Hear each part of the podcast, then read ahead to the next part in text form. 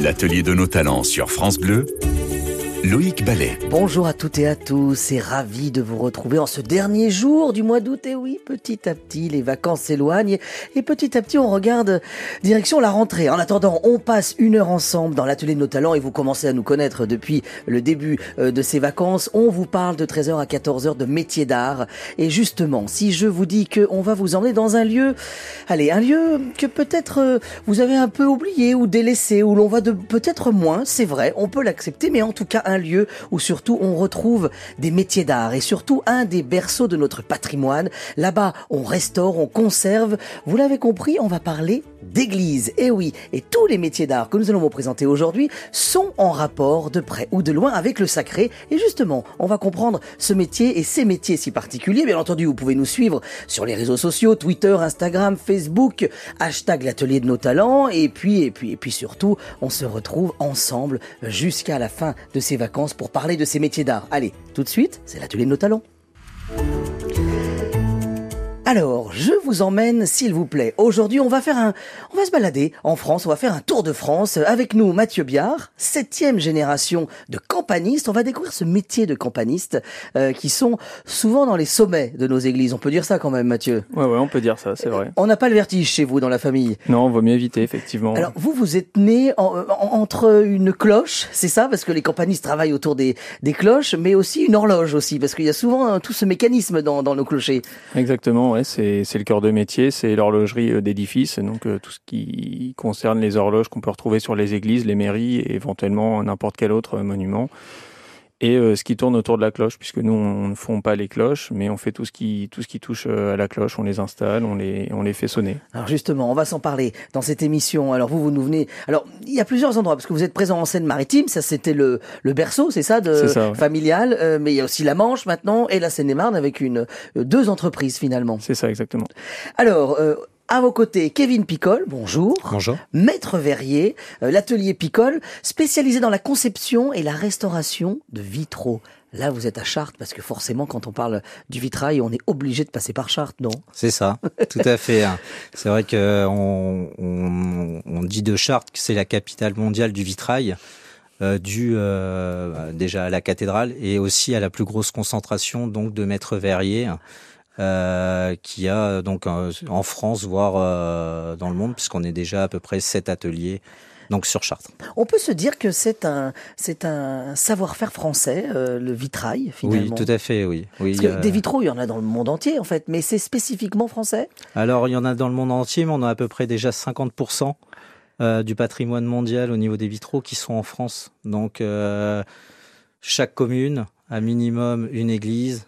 Les églises ont des vitraux, donc euh, ce qui explique aussi également le- la forte demande euh, dans, dans ce métier-là. On croit que c'est des métiers, le nôtre, on croit que c'est un métier perdu, mais pas du tout. Il y a presque plus de demandes que euh, que que de travail en fait. Enfin, C'est vrai. Ouais. C'est-à-dire qu'en fait, chez vous, on... est-ce qu'on manque de bras chez Non. les vitraillistes? Du tout. Non, ça va. Du tout. Du D'accord. tout. Chez nous, on n'a pas ce problème-là. Ah oui, d'accord.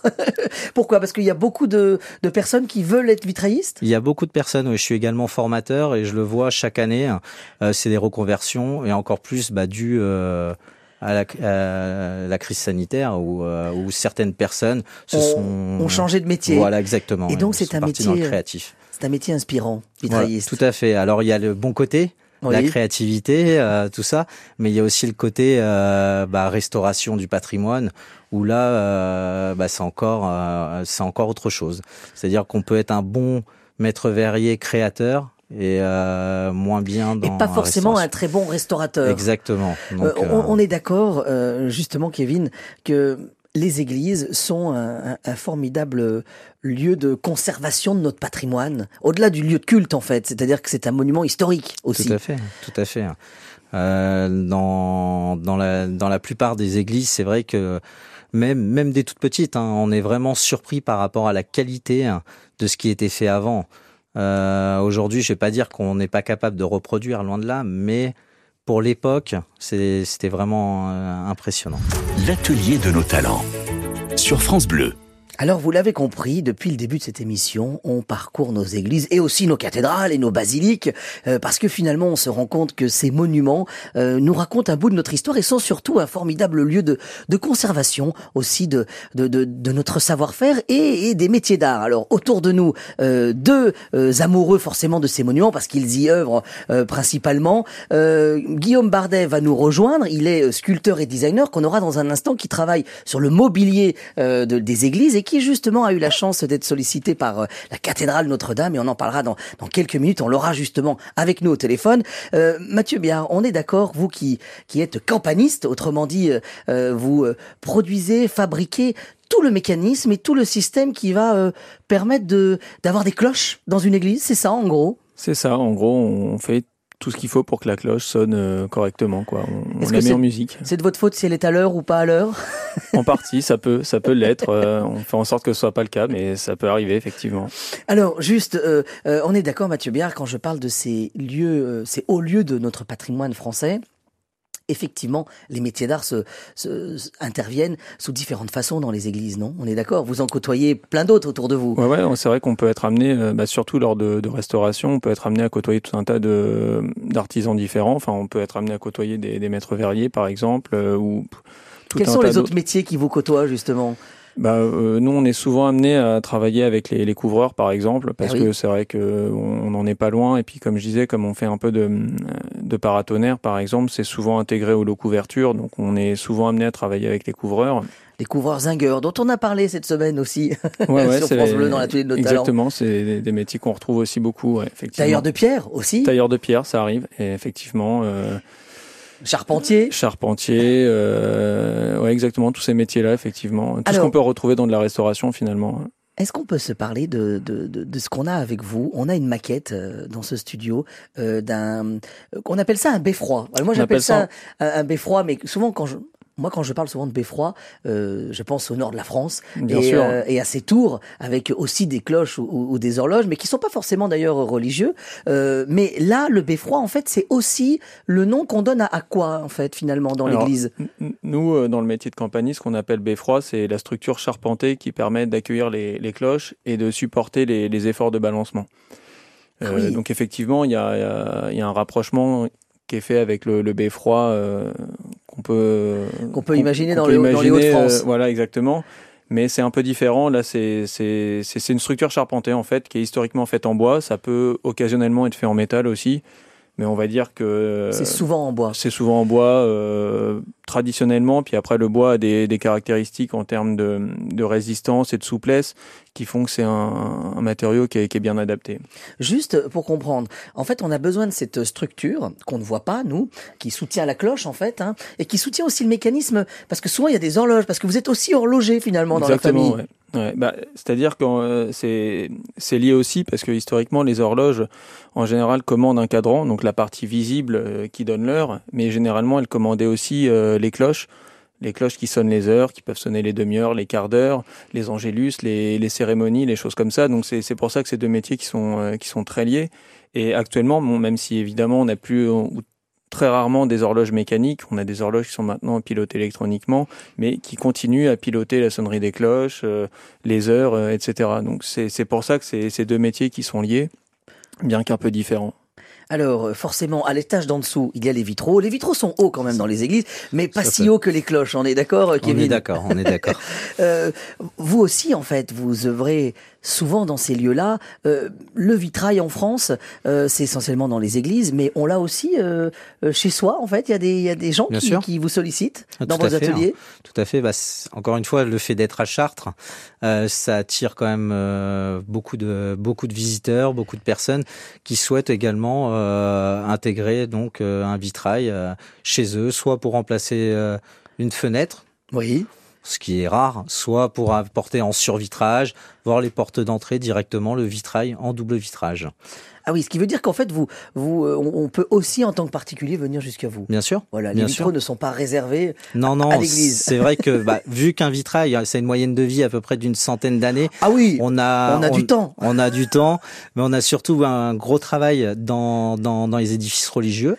Mais euh, on va dire à 20-25 euh, c'est des particuliers également qui franchissent la porte. Et, euh, et ben voilà, vous pouvez penser à acheter un, un vitrail, c'est un bon investissement, ça, ça. ça durera au moins 100 ans. C'est Kevin Picole qui vous, qui vous l'assure. Sur France Bleu, l'atelier de nos talents. Et aujourd'hui, vous l'avez compris, on parle d'artisanat d'art. Alors ça, c'est le thème depuis le début de l'été, mais surtout, on parle de ces métiers d'art et de ces artisans qui œuvrent autour de nos églises. C'est au lieu de notre patrimoine. On est avec Mathieu Biard, septième génération de campanistes, Kevin Picole de l'atelier Picole, spécialisé dans la conception de vitraux. On est du côté de Chartres. Euh, et puis là, je vous emmène, les amis, dans la Drôme, euh, à la rencontre de Guillaume Bardet. Alors Guillaume Bardet, il est designer, sculpteur et il vient de remporter euh, une commande, une commande assez incroyable. Si je vous parle de la cathédrale Notre-Dame, là tout le monde euh, va se dire forcément, elle nous fait rêver cette cathédrale et elle est en train de se reconstruire. Et justement, euh, Guillaume Bardet, bonjour. Bonjour. Alors vous, vous, vous avez eu la chance, euh, c'est tombé, euh, c'est tombé au cours de l'été. Euh, vous avez eu la chance finalement d'être sélectionné pour réaliser quoi dans cette cathédrale? Ah ben alors euh, vraiment le, les grosses pièces du mobilier liturgique, c'est-à-dire euh, le, le, baptistère, qui est l'endroit où on, on baptise, l'autel, l'ambon, qui est le pupitre sur lequel euh, le prêtre lit les évangiles. Ah oui, ça c'est l'ambon. Je l'ai appris ce, en préparant cette émission. L'ambon, souvent je dis le pupitre, mais effectivement c'est celui où, où on prend la parole, c'est ça en fait. Exactement, exactement. Alors moi aussi, hein, j'ai appris plein de choses. Euh, il y a la, la, cathèdre et les sièges associés. Donc la cathèdre, c'est le fauteuil de l'évêque et le mot cathédrale vient de ce fauteuil. Et si Eh oui. vous enlevez ce fauteuil de la cathédrale, la cathédrale redevient une église. Et Vous oui, puisque c'est quelque chose de quand même très important. puisque la cathédrale est le lieu euh, où, euh, où, où, où œuvre l'évêque, c'est ça, hein? Et donc c'est pour ça qu'il faut une il faut euh, euh, la cathèdre. Alors juste, euh, vous comment Et le tabernacle. et le tabernacle forcément, puisque le, le- le lieu est consacré et où on, où on loge les l'hostie. Alors Guillaume, vous nous dites que vous avez euh, redécouvert ce vocabulaire parce que vous ne travaillez pas forcément pour le profane, vous? Alors, alors, pas du tout, euh, je, euh, pas du tout. Moi, je suis vraiment, euh, j'ai vraiment mon, mon travail euh, personnel euh, et je travaille avec des galeries, euh, des galeries d'art. Avant, je travaillais avec des industriels. j'ai un parcours et c'est vraiment il y a quelques années où j'ai fait une exposition au couvent de la Tourette et où les frères du couvent de la Tourette m'ont commandé à la suite de cette exposition qui est couvent la Tourette fait des expositions aussi d'art contemporain et à la suite de cette exposition, les frères m'ont commandé une croix et, euh, et un calice et un ciboire. Et donc à la suite de bah voilà de, de cette euh, cette exposition, quand il y a eu finalement cette euh, cette proposition, cet appel d'offres, je me suis senti autorisé à y participer. Ce qui veut dire que euh, que- quelles vont être les lignes de, de, de, de ces objets finalement, de ces de, de ce de ce mobilier? En fait, il y avait la, première question qui était la, matière, la matérialité hein, de ces objets. Euh, moi, j'étais pas fermé hein, au départ. Je savais pas très bien si j'allais utiliser la pierre. En fait, j'hésitais entre la pierre et le bronze parce qu'il y avait l'idée quand même d'avoir un, matériau euh, immuable. Et, euh, l'évidence m'est venue en, allant dans Notre-Dame et en voyant parce qu'on a- on a eu la chance de visiter Notre-Dame quand on a été les cinq finalistes depuis le mois de janvier à travailler. Euh, et vraiment en rentrant dans Notre-Dame, la puissance euh, de la pierre, de la pierre nettoyée, je me suis dit que pour exister de façon simple, il était évident qu'il fallait euh, changer de matériau, et donc c'est pour ça que j'ai décidé d'utiliser le, le bronze. Et donc après, bah, moi, ma ligne directrice était euh, un travail, euh, c'était compliqué parce qu'il fallait un peu euh, embrasser le passé, le présent et le futur, donc c'était quand même un peu cette ligne directrice, et puis d'avoir un travail autour de l'évidence. C'était ça ma, ma ligne directrice, je dirais. Donc, euh, et c'est là toute la complexité de ces lieux qui, qui nous racontent un bout de notre histoire et qui en même temps euh, euh, vivent dans notre temps aujourd'hui. Et finalement, on fait ce, ce, ce, ce grand écart et ce, et ce pont entre ces temporalités. L'atelier de nos talents sur France Bleu, Loïc Ballet. De retour dans cet atelier de nos talents, un atelier qui aujourd'hui se, nous nous balade du côté de Dieu le Fit où nous sommes avec euh, à distance avec Guillaume Bardet qui a eu la chance d'avoir cette formidable commande de la cathédrale Notre-Dame. Nous passons aussi du côté euh, de, de Chartres avec euh, Kevin Picole qui a la chance incroyable lui aussi de faire des vitraux et on en parle de ces vitraux. Et puis forcément on a pris un petit peu de hauteur avec Mathieu Biard qui est campaniste justement. Allez, l'atelier de nos talents nous balade dans nos églises et nos Alors, on parlait avec vous, euh, Guillaume, de ces lignes et de ce mobilier qui va euh, arriver au cœur de cette cathédrale Notre-Dame. Euh, forcément, je me tourne vers vers Mathieu. Mathieu, e-, expliquez-moi un petit peu, cette cathédrale Notre-Dame, elle a un, très beau beffroi aussi, non? Oui, ouais, bah forcément, c'est c'est impressionnant. Il y a même deux beffrois puisqu'il y a deux clochers. C'est ça, il y a deux clochers avec le bourdon et euh, les grosses cloches en, gros euh, d'un sur une tour et euh, le, le, le, bourdon on explique peut-être le bourdon. Pardon et le bourdon c'est la grosse cloche en fait. C'est la plus grosse cloche. On parle de bourdon euh, passé quelques tonnes. En général c'est pour décrire la, la, plus grosse cloche qui généralement fait plusieurs tonnes. En l'occurrence à Notre-Dame elle fait 13 tonnes de, de mémoire la cloche. Donc c'est déjà une belle cloche euh, c'est ce qu'on appelle un bourdon, voilà. Euh, les, du côté de Notre-Dame, les, les, beffrois ont été endommagés ou pas pendant les incendies? ouais, un, petit peu. Ouais. Il y a... Alors les cloches n'ont pas été trop endommagées. De mémoire, il y en a deux, je crois, qui ont subi euh, quelques dégâts qui sont à déterminer. J'ai pas forcément euh, énormément de détails. Et le beffroi a, a été un peu touché. Euh, rien de gravissime, mais oui, ça a été un petit peu touché. Et tout l'équipement électrique, etc., a été a été endommagé là pour le coup. Est-ce qu'on travaille différemment Et ça, je le pose euh, à, vous, mais aussi euh, à Kevin euh, et, à Mathieu et, à Guillaume. juste, est-ce qu'on travaille différemment, les amis, quand on est dans une église? Alors, Guillaume, peut-être, parce que vous nous avez dit que vous, c'était pas votre, c'était pas votre habitude à la base. Oui, évidemment, oui, ça, moi, je, ça demande ça m'a obligé à avoir une, enfin comment dire, non, oui, évidemment que c'est très différent. Vous hésitez Non, non, non, pas du tout. C'est très, c'est évidemment différent, mais j'allais dire, euh, ça demande une volonté d'être euh, de subtilité absolue, voilà. Euh, dans, euh, encore plus que d'habitude peut-être. Ça veut dire que chaque geste, chaque ligne a été réfléchi, par exemple, pour ce mobilier que vous avez réfléchi pour Notre-Dame? Ah oui, absolument, absolument. Non, non, c'était. Moi, j'avais la double, le, double aussi euh, envie qui était de, évidemment, euh, euh, il fallait que ce mobilier soit d'une évidence pour les catholiques, mais il fallait aussi que les, les non-catholiques et les non-chrétiens puissent aussi comprendre quelque chose. Et donc, c'était ce dialogue-là qui demande beaucoup de réglages et de subtilité pour que tout ça soit de l'ordre de l'évidence, justement. Ça veut dire que, oui, l'émotion et la beauté, elle n'est pas forcément attachée à une religion, finalement. En fait, c'est que le, le, le, toutes les, les, origines, toutes les religions qui passeront par, par cette cathédrale seront forcément. Le but, c'est quoi? C'est qu'ils aient une émotion, qu'ils soient sensibles euh, à, à la beauté de, de, de ces pièces, de ce mobilier?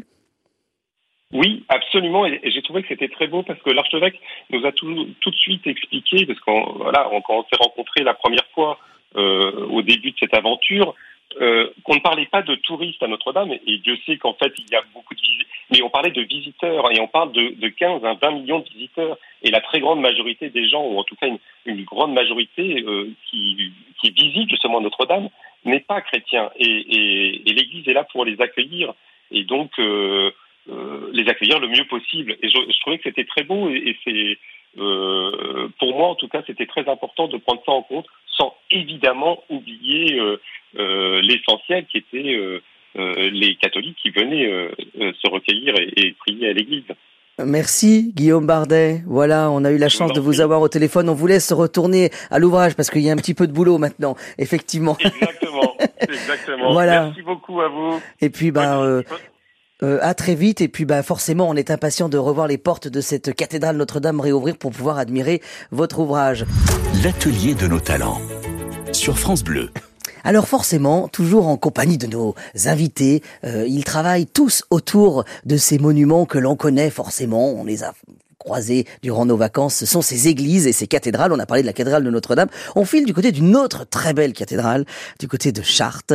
Euh, Kevin Picole, cette cathédrale, elle est emblématique pour le vitrail, on est d'accord ou pas? On est d'accord, oui. Qu'est-ce qu'elle a de particulier? Pourquoi finalement, euh, est-ce qu'elle a participé à cette notoriété du vitrail euh, pour la ville de Chartres? Ah, déjà, déjà, enfin, pour beaucoup, hein, euh, vous êtes à 30-40 km déjà de Chartres, on la voit. Parce qu'elle est en, Ah oui. elle est en hauteur. Oui, parce qu'on est dans cette, euh, dans cette plaine de la Beauce, Tout à avec fait, ce donc- paysage assez plat et ces champs. Exactement, mais la cathédrale est en hauteur, donc euh, on se voit de très loin. Et même quand on arrive donc dans Chartres, on a ce qu'on appelle la basse ville, et il faut grimper pour monter donc euh, jusqu'à la cathédrale.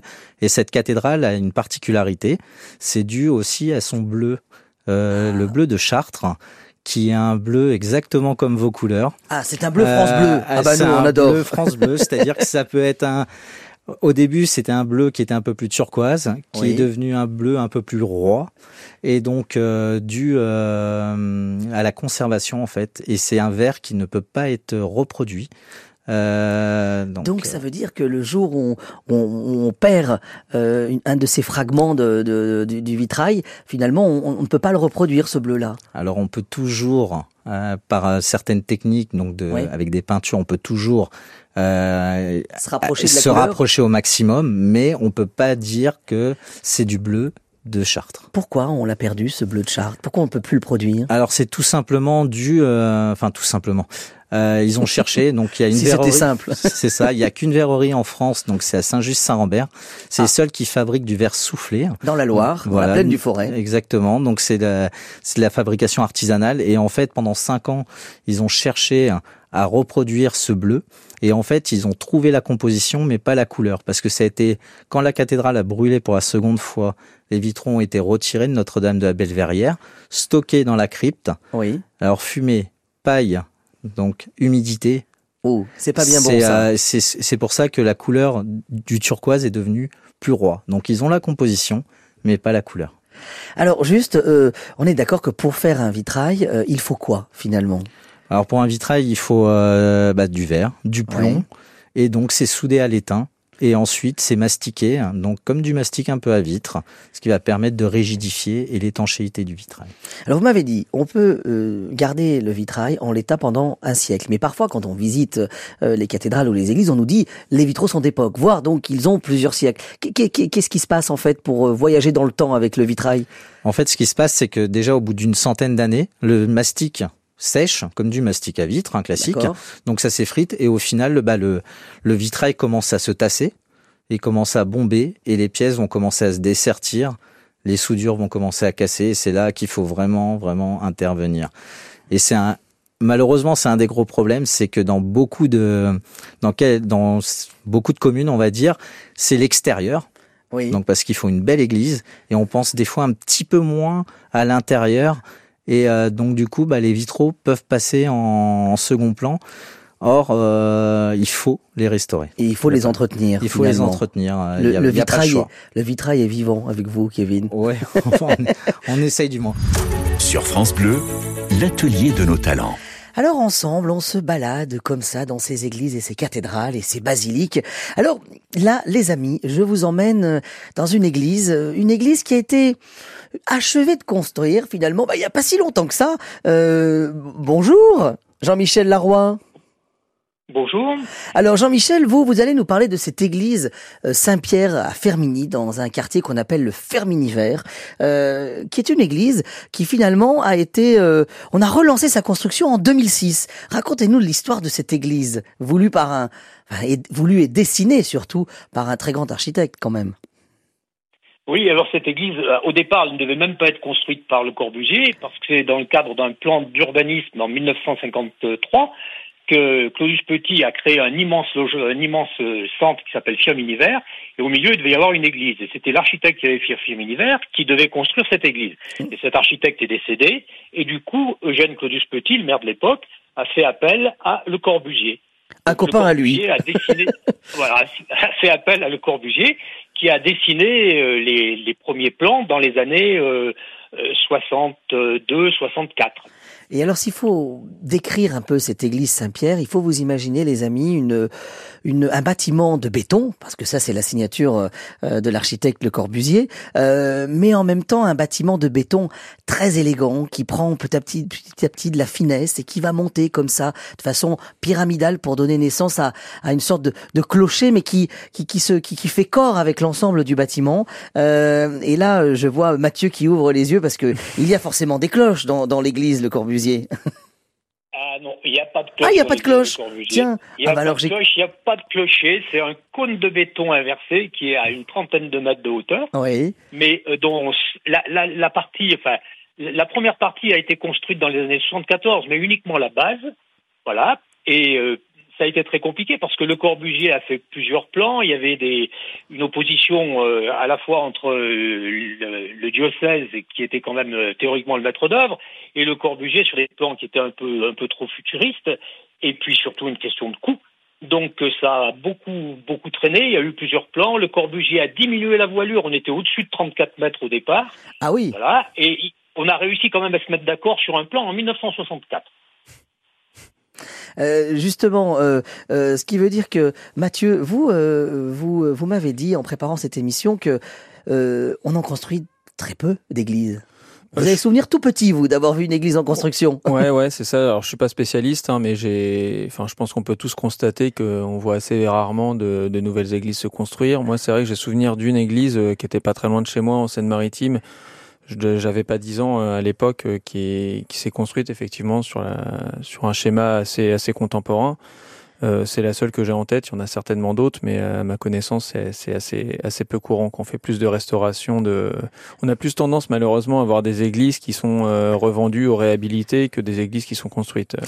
Alors justement, ça a été un vrai combat du côté de Fermini en, en 2006 euh, pour relancer, parce que il faut vous expliquer. On a commencé, le Corbusier fait les plans en 64. En 74, on, on, on, on stoppe ou on, on lance la construction? Je me souviens plus. J'ai un petit doute. Le problème, c'est que Le Corbusier est mort en 65. Oui. Donc, euh, ça a suscité évidemment beaucoup de polémiques à ce moment-là. Est-ce qu'il fallait continuer ou pas? Il y a eu une association qui s'est créée et qui a souhaité relancer. Donc, en 74, on a construit la base de Oui. l'église. Euh, et la, la construction s'est arrêtée faute de financement. Ce qui a sauvé la mise, c'est que euh, le, le nouveau maire de l'époque euh, voulait était opposé à la, le Corbusier, il voulait détruire ce qui avait été fait. Ce qui a sauvé la mise, c'est que Jack Lang, en 1984, qui était ministre de la Culture, La a inscrit à l'inventaire supplémentaire des monuments historiques ce qui avait été fait. Et là, on a sauvé l'église Saint-Pierre. C'est ça. Et là, on a sauvé l'église Saint-Pierre. Voilà. Bon. Ça ressemblait à un blocos. Et ça, ça s'est arrêté en 74. Il n'y a eu que ça de construit. La construction s'est arrêtée en 74 et elle a été arrêtée jusqu'en 2003. Voilà, et donc en 2006, cette église a, a, revu le jour et les gens ont pu pénétrer à l'intérieur. Et je peux vous dire qu'il y a aussi une lumière merveilleuse. Mais justement, on va te parler, on va se parler pour terminer cette émission de la lumière dans les églises. Merci à vous, Jean-Michel Laroy. D'être passé euh, par l'atelier de nos talents. Voilà, si vous passez du côté de Fermini, poussez la porte de l'église Saint-Pierre qui se visite sur, sur visite guidée, bien entendu, et où on vous racontera l'histoire de cette église qui a revu le jour il n'y a pas si longtemps que ça. Sur France Bleu, l'atelier de nos talents. Alors aujourd'hui, on se balade dans ces églises et ces cathédrales avec nous euh, deux invités, euh, Mathieu Biard euh, qui nous nous parle de ces de ces euh, campaniles, de ces beffrois et de ces cloches et de ces horloges que l'on installe au sommet de ces églises et tout ce travail à hauteur. Et puis on on a parlé aussi de de ces vitraux avec vous, Kevin Picole, puisque vous avez votre atelier de vitrailliste. Alors on dit maître verrier pour le patron, c'est ça? Vous vous êtes maître verrier et les personnes qui travaillent avec vous sont des vitraillistes, c'est ça? C'est ça. Donc nous à l'atelier, on est deux maîtres verriers, parce que moi, donc mon père est également maître verrier. Oui. Et donc, euh, donc c'est une distinction en fait euh, par rapport au parcours professionnel. Alors moi, je vous pose une question à tous les deux parce que je trouve que euh, nos églises, il fallait qu'elles impressionnent. Le, le, le, le, profane qui rentrait euh, et je trouve que chacun de vos côtés vous participez à la majesté un peu des lieux euh, il faut que le clocher soit haut et qu'il y ait des cloches qui sonnent c'est important ça Mathieu? Bah, C'est-à-dire qu'effectivement, euh, la cloche, euh, même si on la voit pas, euh, sauf exception, et sauf dans certaines régions, effectivement, où elles peuvent être visibles, elle, euh, c'est ce qui s'entend de loin, c'est, ça participe effectivement à la majesté du, euh, du bâtiment. C'était une volonté des bâtisseurs de nos cathédrales et de nos églises? J'imagine, j'imagine. Bah, après, les, les cloches euh, par le passé et encore maintenant, elles avaient aussi un rôle. Euh, actuellement, elles sonnent toujours l'angélus, par exemple, et des mélodies comme ça, elles servent toujours pour certaines cérémonies. Il y a encore des villages où les gens sont très attachés à la sonnerie des cloches parce que finalement, ça rythme la vie ça, ça, ça paraît un peu, un peu suranné maintenant, mais on se rend compte que dans certains villages, ça a de l'importance et je sais que ça nous arrive euh, d'avoir des coups de fil de, de parfois même de, de, de, citoyens lambda dans les villes qui se plaignent depuis entendre les cloches, euh, enfin pour dire que enfin ça c'est un peu le village qui meurt de, dans, dans, certains cas. Ça veut dire que finalement euh, cette cloche aussi pendant euh, des siècles, euh, elle a eu, elle a été aussi synonyme de, de sécurité. C'est elle qui sonne euh, la liberté ou du moins la, la fin de la guerre. c'est elle qui sonne des moments de crise. on appelle le, le, la population avec les cloches. Donc elles ont, elles avaient un vrai rôle sécuritaire finalement, de sécurité. Aussi, exactement, ouais, c'est vrai. Ouais, ouais. C'est vrai qu'on l'a un peu oublié, mais effectivement. Donc les clochers les plus hauts où vous œuvrez finalement, parce que vous êtes tout le temps en hauteur, vous. Alors moi euh, moins, mais euh, ça peut m'arriver. Mais effectivement, on est amené à parfois aller très haut. Bah, euh, on parlait de la cathédrale de Paris, on est déjà sur des, des tours qui sont quand même relativement hautes. moi, je suis rouennais d'origine. la cathédrale de Rouen est, relativement imposante aussi. J'ai eu la chance d'y monter quand on avait tout refait il y a, il y a quelques années. J'étais tout petit encore. On se sent le maître du monde là-haut. ouais, j'avais, j'étais pas hyper rassuré hein, pour être franc, mais, mais effectivement, il y a, il y a une vue qui est assez sympa et effectivement, c'est impressionnant. Ouais.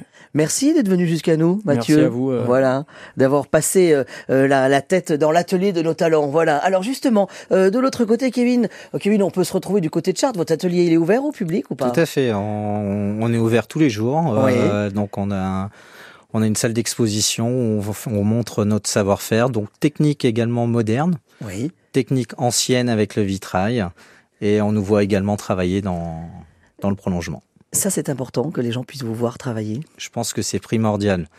Euh, nous, Internet, par exemple, vente Internet, on peut pas en faire. Les gens ont besoin de ça voir cette lumière. Ça ne se livre pas par chronopost, ça. ça ne se commande pas à distance. Non, non, non. On a essayé.